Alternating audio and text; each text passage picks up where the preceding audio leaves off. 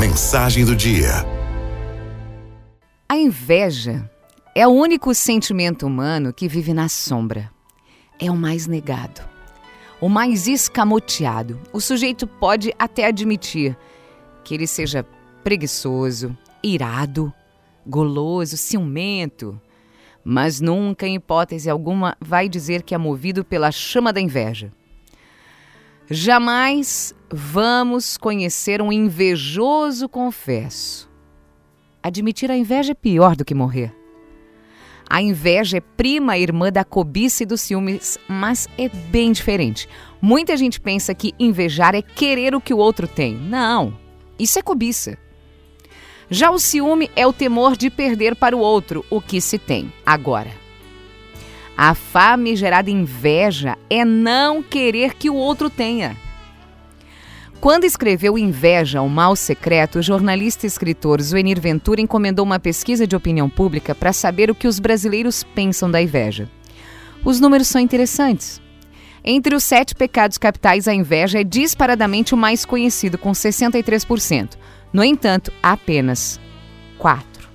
Eu disse, apenas 4% disseram ter sentido inveja.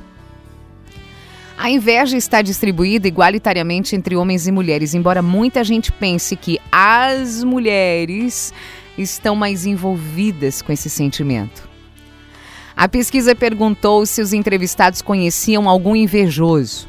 Mais de 80% disseram que sim, mas não assumiram o pecado para si. Quer dizer, a inveja é um mal que está dentro dos outros. E principalmente de quem está muito próximo de nós.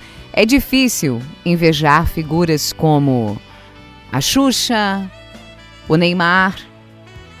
São celebridades, são pessoas em outra dimensão, numa faixa de competição inatingível. Os mais invejados, entretanto, são os parentes, os amigos, familiares, vizinhos, colega de aula, de trabalho.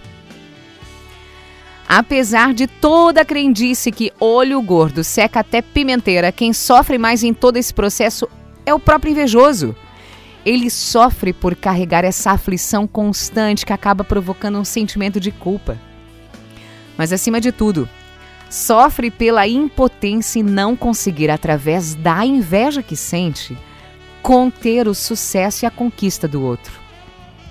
Na maioria dos casos, o invejado nem imagina o que está acontecendo. O invejoso sorri com naturalidade, abraça cordialmente a sua vítima e dá um jeito de estar tá ali, sempre por perto. Quando descobre que o alvo da sua inveja sofreu algum fracasso, ah, ele comemora como se fosse um gol do seu time, como se fosse uma conquista toda sua. É. A inveja mata, sim. Mata. Mas ela é inofensiva para quem é invejado.